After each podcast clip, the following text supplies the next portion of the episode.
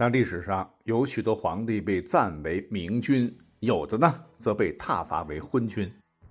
但明君，你发现说来说去就那几个，更多的呢都是不为人知的，你觉得平庸的地方。实际上，他们很多都是被低估的泥土里的宝。你像咱们本期要讲的这位皇帝，姓郭名威，也是历史上唯一一个姓郭的皇帝。种种原因令他都非常的冷门。即使现在我已经说出了他的名字，很多朋友估计也一时想不起来。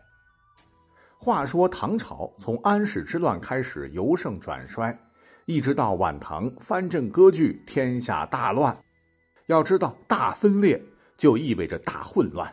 那个时代，各个割据政权改朝换代，皇帝换的速度比老天爷的脸翻得还快。而且改朝换代的方式只有一个，就是手握重兵的大将通过政变从以前的皇帝的手里抢来宝座，自己当上了皇上，然后呢，再被手底下一位拥兵自重的权臣干掉，是你方唱罢我登场，如此循环往复。更重要的是，当时当皇帝的大多都是军阀大老粗，只懂武不懂文。什么治理国家、天下百姓？哎，当上皇帝就是为了自个儿享福，就是为了威风，哪管老百姓死活？当时老百姓苟活乱世，苦不堪言。别看皇帝挺多，而且呢，这个寿命是一个比一个短，死的是一个比一个惨，直接导致当时的各国江山最长的不过几十年，最短的也就十年。混乱的时代似乎是愈加混乱。分久必合的统一之日，在那个时候真是遥遥无期。可是呢，谁也没有想到，正是郭威的出现与后周的建立，为这个悲催的时代迎来了新的曙光。郭威呢，出身贫寒，母亲改嫁，这个郭是跟着继父姓的，估计以前还纹过身啊，勇武过人，外号郭雀儿，曾经因为醉酒杀过人。但是呢，从军之后，领导呢从李继涛换成了李存勖，换成了石敬瑭，最后呢换成了刘知远。年轻时有棱有角，几十年磨的是溜圆，兵法韬略，领兵打仗自不在其话下。那他在治国安民方面也是一把好手。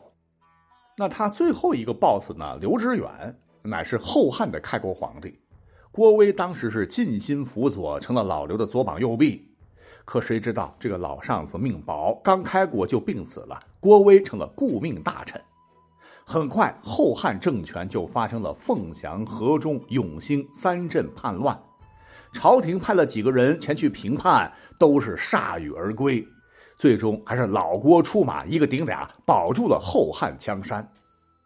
这个老郭平时人缘也好，平易近人，不光大臣们很喜欢，将士们也特别拥戴他。回回打仗，他都是身先士卒，亲冒矢石。一旦有功，重赏手下将士。更难得的是，还会亲自去抚慰受伤的士兵，真是爱兵如子。所以说，在那个时候，郭威已经具备了取而代之、自立为皇帝的一切条件。而三镇叛乱之后，后汉政权内部发生了内乱，郭威呢是受到了牵连。在京师开封的亲属全部被猜忌他的后汉隐帝找茬给杀了，于是将在外的郭威在众将士的拥护下挥师回京师找隐帝算总账。那这个隐帝竟然不听劝告，领兵出征，结果被乱兵杀死。那这个时候，郭威呢，距离称帝只差一步之遥。可是他很聪明，回到朝廷没有立即称帝，一方面。先让太后主持大事，以安民心。一方面严肃军纪，很快恢复了京城的治安秩序。紧接着又立了新的刘敬皇帝，稳住宗室。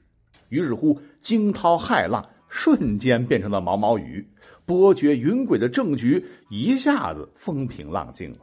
啊，这个政治手腕确实高。郭威他并不是要保后汉江山，有兵有权，那我也得称帝呀。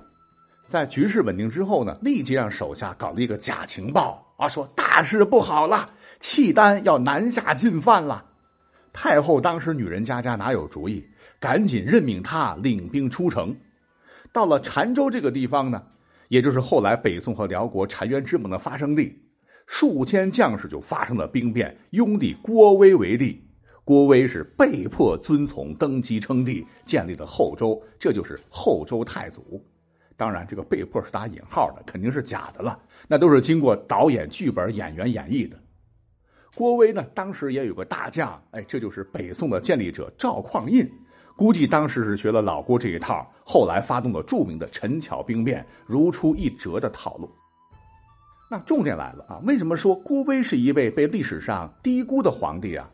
呃，就是在他当上皇帝，与那些流氓军阀皇帝大大的不同。比方说，他继位以后，并没有像那些大老粗皇帝一样是广招美女淫乐、胡吃海塞、搜刮民脂民膏，而是改革弊端，很有作为。